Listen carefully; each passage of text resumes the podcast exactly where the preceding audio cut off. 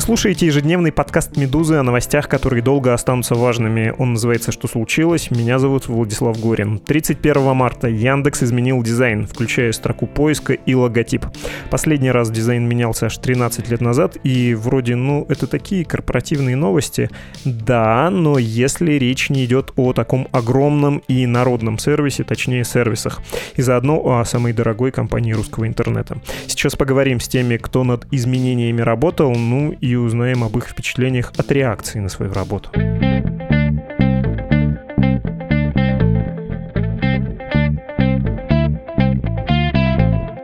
Здесь дизайн-директор поиска Яндекса Геннадий Лохтин. Здравствуйте, Геннадий. Привет, всем привет.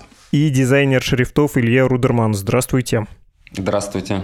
Давайте знакомиться, и я хочу, чтобы каждый из вас вот как на расширенной такой визитке по одной-две строчки про себя сказал, хотя понимаю, что многие ваши работы за вас же и говорят. В случае с Геннадием, понятно, Яндекс, в случае с Ильей Рудерманом кириллическая часть эм, вот этих шрифтов в московском метрополитене, навигация московского зоопарка, пермский шрифт, не чужой мне.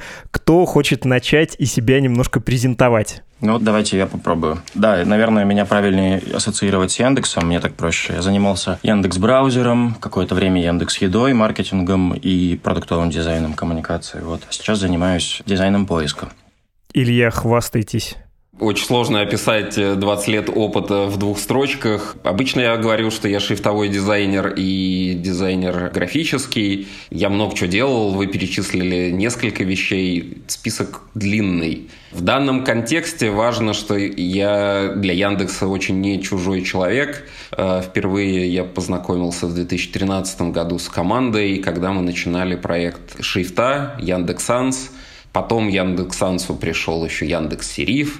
Параллельно мы в студии Custom Fonts с Юрой Остроменским делали много разных логотипов, в частности, из текущих. Логотип кинопоиска — это логотип наших рук дела. И, собственно, применимо к текущему проекту, о котором мы будем говорить. Логотип, который мы заменили, был тоже нарисован мной в 2016 году. Поэтому в каком-то смысле это довольно смешно. Мы мой логотип заменили на мой логотип в какой-то степени.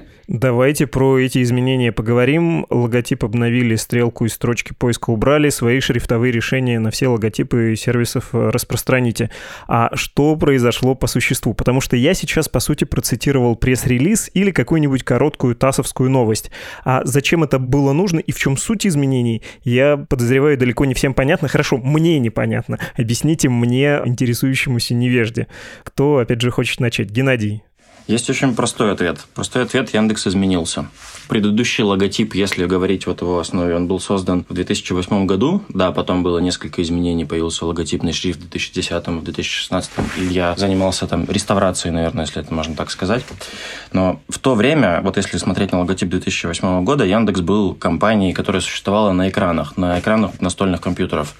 Сейчас же Яндекс – это очень много офлайна, логистика, фудтех, электронная торговля, фильмы мы снимаем, станции сказки рассказывают детям, Алиса и так далее. Компания изменилась, и весь брендинг, вся эта идентика, она стремится это подчеркнуть и логотип и знак – это всего лишь один из символов изменений. То есть их уже происходит много и будет происходить больше. Это начало работы. Небольшое объяснение про Алиса сказки рассказывает детям. Многие дети уже привыкли, новое поколение, если вы не знали, говорят колонки «Расскажи мне сказку», и голосовой помощник Алисы рассказывает сказку. Есть даже детская мифология, не знаю, слышали вы про нее или нет, что если в полночь обратиться к Алисе, она превратится в злую какую-то сатанинскую Алису и может тебе, ребенку, приказать убить своих родителей. Есть такое, антропологи это зафиксировали. Вот новый городской фольклор — я рад, что вас это веселит. Надеюсь, это не ваша разработка. Надеюсь, что это именно городская мифология. Точно не моя. Не ваша. Хорошо. Но где-то в Яндексе, возможно, про дьявольскую сущность вашей компании, я думаю, еще поговорим сегодня. Илья, что произошло из изменений? По существу это что было? Э, смотрите, я тоже начну немножко издалека. И вот тут размышления Гены на тему того, как Яндекс меняется. С графической, брендинговой точки зрения, если мы посмотрим на все IT-компании планеты, им свойственно следить за актуальным. Им свойственно с графикой выходить все время новый все время меняться, все время подтверждать свою сегодняшность. И на примере тех же Google, IBM, Microsoft и так далее мы видим, как часто они переодеваются, по большому счету.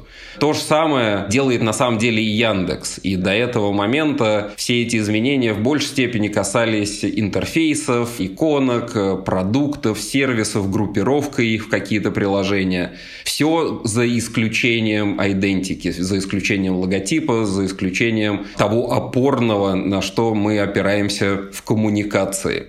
И там действительно произошел наибольший разрыв. Логотип изначальной парадигма 2008 года начала уже активно, очевиднейшим образом мешать компании шагать дальше. Он как бы стал якорем, который тянется за тобой и мешает продвижению. Поэтому изменения, которые случились, мы убрали эту проблему. Мы перебросили основополагающую фундаментальную штуку под названием логотип из довольно далекого прошлого. 12-13 лет для IT-индустрии это очень давно. Это эпоху назад. Вот мы из этого очень далекого прошлого перебросили Яндекс не просто в сейчас, но и в обозримое будущее, на 2-3 года вперед. Я не знаю, я замялся, потому что подозреваю, что дизайнеров всегда про это спрашивают. И, наверное, вы хотите бить таких людей. К счастью, мы с вами удаленно разговариваем. Но в чем существенное изменение одной белой буквы на красном фоне от э, другой буквы? Примерно в тех же цветах и примерно такого же размера. Думаю, нужно смотреть не на изменение буквы, а на то, что за ней следует. Это важно. Потому что, опять же, если возвращаться к легенде о том, что Яндекс изменился, то главное изменение очень много появилось разных бизнесов самостоятельных, которые конкурируют в нишах, у них есть свой визуальный язык, они самостильны, и Яндекс Музыке нужно конкурировать со Spotify или Apple Music, например. И поэтому эти сервисы начали быть обращены в свою нишу. И нужно сделать так, чтобы головной бренд им не мешал. Это главное изменение. Хорошо, давайте про реакцию. Я прочитал отзывы на ваш новый логотип, как это называется, отзывы простых пользователей и коллег по IT. Я не хочу сейчас, тем более, что это не визуальный у нас, а аудиальный жанр, влезать в тонкости типа «хорошо, что ножки буквы «Д» по-прежнему торчат из строки» или там «как на отдалении будет выглядеть логотип размытый, неразмытый, узнаваемый, неузнаваемый». Я лучше вас спрошу, каким был пользовательский ответ? Вообще заметили люди изменения? Какой была реакция и можно ли что-то конструктивное из этого почерпнуть? Какой отзыв вам показался разумным, и вы подумали, о да, это мы не учли, или наоборот, да, попали, этого мы и хотели? Я весь день запуска провел мониторя все на свете, все соцсети, все, что писали пользователи, получая параллельное удовольствие от мемасиков, которых, естественно, сразу появилось бешеное количество. Мы перебрасывались с рабочей командой вот этими всякими интересными ссылками и интересными дискуссиями. На самом деле, это был самый нежный, самый дружелюбный редизайн в моей карьере. Я никогда не видел, чтобы профессиональное сообщество настолько комплементарно принимало подобного масштаба изменения. Это давно известный факт. Люди не любят изменения чего-то привычного на любую новую парадигму. Люди на самом деле внутри себя довольно инертные, им свойственна привычка, и любые изменения, которые как-то меняют их привычки, они воспринимают негативно. Поэтому мы ожидали гораздо более агрессивного, гораздо более злобного приема Прием был очень дружелюбным по сравнению с тем, по крайней мере, что мы ожидали. И это на самом деле было очень здорово, потому что, да, критика звучала, да, появилось какое-то количество мест, которые повторялись. Многим было тяжело от того, что логотип стал массивней, более насыщенным более жирным, говоря простым языком. Все привыкли к тому, что он очень узкий, очень легкий, иногда прозрачный. Но это было частью нашей задачи. Если углубляться в те изменения, которые произошли, о которых тоже, наверное, стоит поговорить прямо сейчас, еще плюс-минус в начале, изменилось довольно много важных вещей. Например, предыдущее взаимоотношение логотипа и всех остальных сервисов графически строилось на контрасте. Логотип был сам по себе, ему была свойственна какая-то своя собственная графика, а все остальные коммуникации, заголовки, реклама, анонсы и так далее, оформление сервисов жили в своей парадигме. Графически, типографически эту парадигму можно связать напрямую со шрифтом Яндекс.Санс.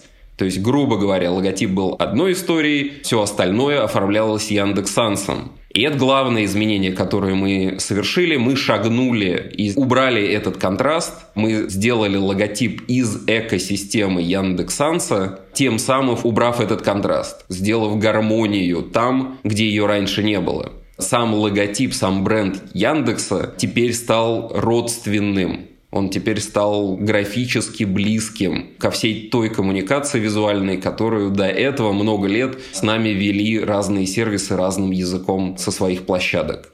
Геннадий, хотите добавить? Да, наверное, я могу добавить только то, что я уже сказал, правда. Если говорить честно, мы ожидали гораздо больше негатива, и на удивление, наше удивление, индустрия восприняла все хорошо.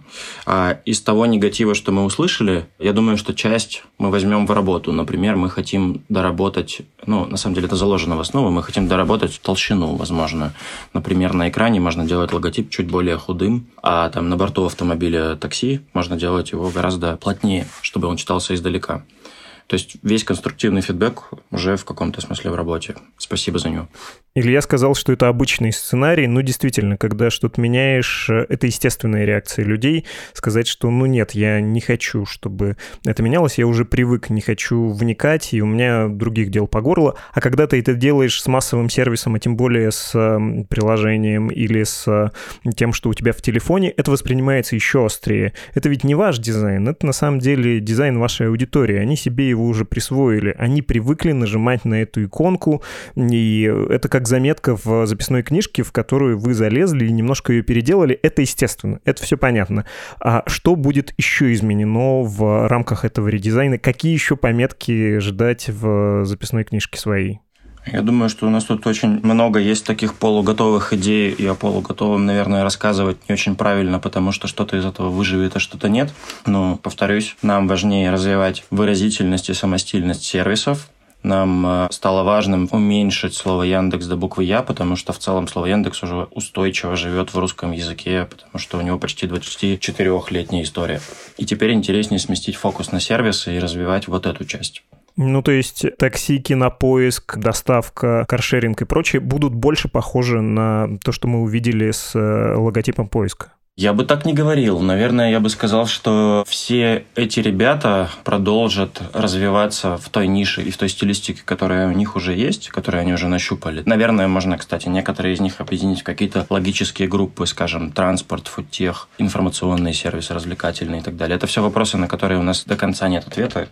Это то, что мы будем прорабатывать в ближайший год. Просто поймите правильно мое опасение. Я, и, наверное, пора признаться, не из тех, кто пользуется экосистемой Яндекс, я из тех 40% россиян, которые ищут в Гугле, а не из 60% россиян, которые ищут в Яндексе. Почта у меня не на Яндексе, музыку я оплачиваю тоже не Яндексу, а Гуглу. Я вот, э, ну, вам не видно будет, но в моей папке Google есть как минимум несколько иконок, очень похожих друг на друга. Их последний редизайн меня просто сильно расстроил. Я не могу по цветам и по форме сразу сориентироваться, где тут карты, где тут интернет-телефония, где диск, а где поиск. Это немножко раздражает и выбешивает. Вы вот эти риски просчитываете, вы тоже думаете об этом, что современный пользователь на самом деле не воспринимает интерфейс как э, слова, да, он не слогов складывает свое поведение, не на это ориентируется, он скорее на иероглифы, да, ориентируется. Иконка она сама по себе ценная, она должна отличаться, это иероглиф. Она не должна быть похожей на другую, пожалуй, да, в этом смысле. Вы вот этот гугловский урок учли? Да, конечно, учли. Я думаю, что Google не единственный, и это правда показательный пример, когда кажется, не стоит всех пытаться делать частью чего-то одного большого. Кажется, что наоборот сервисам важнее быть более самостильными. Вот и мы тут можем лишь задать небольшую рамку, вернее, мы ее задали. Я не знаю, на самом деле, насколько это было видно из некоторых картинок. Там мы придумали общую форму окружности, которая всех ставит в рамку, но при этом внутри этой окружности сервис волен делать то, что он хочет сделать. Если посмотреть на логотипы, там, не знаю, Яндекс объявлений, Яндекс еды, Яндекс драйва, Яндекс такси, они все очень самобытные. И это хорошо. Они не пытаются быть похожими максимально друг на друга. Илья, добавить? Я немножко с другого ракурса попробую ответить на этот вопрос. Дело в том, что мы живем в эпоху мобильных приложений и смартфонов, где большая часть наших сервисов, которыми мы пользуемся, находится именно там. Мобильное использование довольно сильно влияет на то, как бренды коммуницируют с своими пользователями. И с графической точки зрения, с брендинговой точки зрения, акцент давно уже смещается с логотипов куда-то в другое место, в хороший интерфейс, в продуманный сценарий использования, в удобство, в полезность тех или иных приложений и так далее. И тем меньше и меньше в этих интерфейсах остается место у брендов для того, чтобы кричать о самих себе, напоминать, что вот вы в данный момент пользуетесь сервисом именно Гугла, или вот в этот момент вы пользуетесь сервисом именно Яндекса. Как шрифтовой дизайнер я это называю сменой эпохи логотипов и идентики на эпоху кастомных шрифтов, шрифтов на заказ, шрифтов со своим собственным голосом и своей собственной харизмой. И Яндекс в этом смысле на нашем рынке в какой-то степени предвосхитил это потому что никто в 2013 году не задумывался о том, что такая эпоха грядет, и то, что Яндекс начал инвестировать в свою собственную шрифтовую гарнитуру, свой шрифт, который за эти годы стал, по сути, носителем идентики. Исподволь мы узнаем Яндекс все больше и больше не за счет буквы Я, не за счет надписи, а за счет шрифта Яндекс Санс потому что он, как правило, самый крупный в этом сообщении. Именно он кричит и напоминает нам о том, что мы в экосистеме Яндекса находимся в данный момент. Именно поэтому приближение логотипа к этой экосистеме было дико важным, потому что это в некотором смысле хвост виляет собакой, можно так сказать. Как мы могли подумать 15 лет назад, что наступит такая эпоха, когда шрифт станет носителем бренда? И тем не менее, это глобальная история. Все бренды, большие, маленькие, которые нас окружают, разговаривают с нами своими корпоративными, кастомными, заказными шрифтами, своими собственными шрифтами. Яндекс это делает тоже. Все брендинги последних пяти лет, которые мы видели, редизайн Сбербанка, свой собственный шрифт, редизайн Mail.ru, свой собственный шрифт, и так далее, так далее. И уж тем более в IT-сегменте все более и больше брендов с нами разговаривает, на самом деле, не логотипами, мы их узнаем не логотипами, мы их узнаем экосистемой типографики, шрифта. И вот тут да, мне сложно сейчас прокинуть мостик к вашему изначальному вопросу про иконки и как сделать так, чтобы они не запутывали вас в э, смартфоне. Яндекс всегда этому уделял огромное внимание. Мне кажется, если посмотреть на то, как у Яндекса иконочки разных сервисов едины, отличаемые и так далее, мне кажется, там все в принципе уже давно было неплохо. А сейчас станет еще лучше, потому что мы немного перегруппировываем и ищем новые решения на будущее, как навести порядок вот в этом соподчинении разных продуктов, разных сервисов. Как сделать так, чтобы они могли быть в достаточной мере самостоятельными, но при этом носителями тех же ценностей, что и главный Яндекс. У меня есть вопрос, выходящий за пределы сферы компетенции дизайнеров, но хочется все-таки его задать. Выглядит Яндекс хорошо, Тут надо признать, э, многие считают э, при этом, что компания профессиональная, но она как бы перешла на сторону зла. Я, наверное, могу найти этому объяснению. Понятно, что это, видимо, удел всех массовых сервисов, когда ты автоматически начинаешь ассоциироваться с проблемами, если присутствуешь в большом количестве разных сфер. Да? Ты ассоциируешься с каждым скандалом с таксистом, с усталым курьером, да хоть с Роскомнадзором или там депутатом Госдумы, который в том числе и в твоих интересах принимает закон о предустановке отечественных приложений, и твой антирейтинг, он растет вместе с расширением твоего присутствия.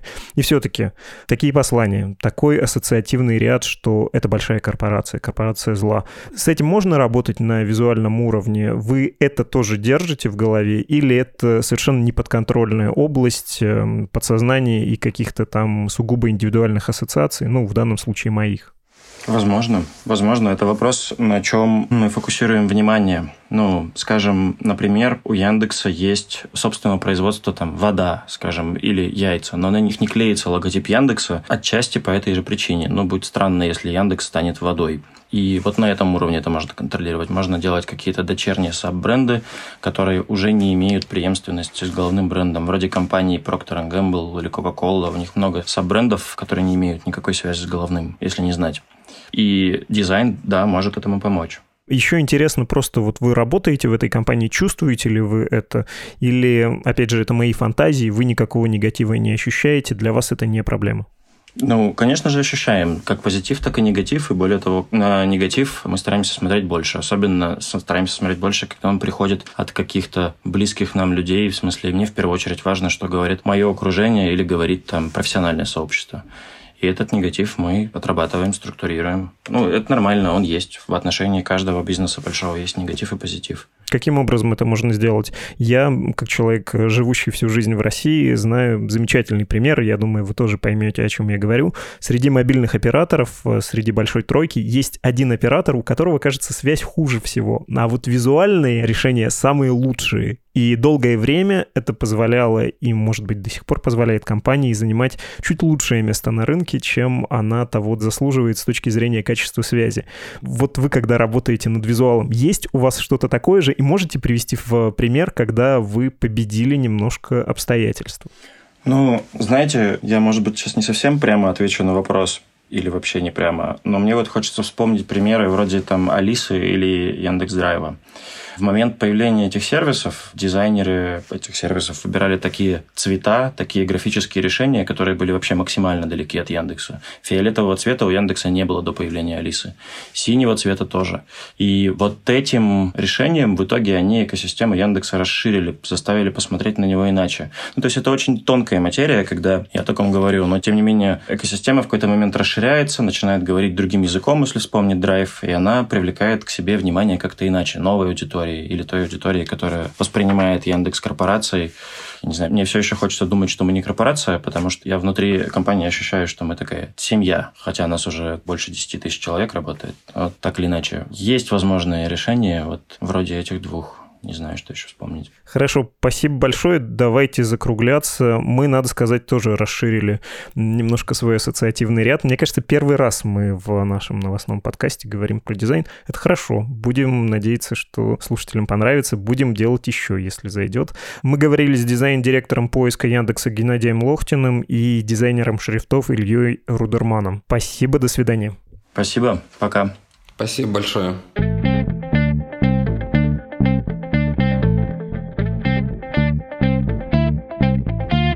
Вы слушали подкаст «Что случилось?». Мы делаем выпуски 6 дней в неделю. По будням обсуждаем новости, которые долго остаются важными. По субботам выпуски о политике с Константином Газы и Андреем Перцевым. Если хотите предложить тему или что-то рассказать нам, пишите на электронную почту подкаст собакамедуза.io или в Телеграм. Там позывной «Медуза loves you». До свидания.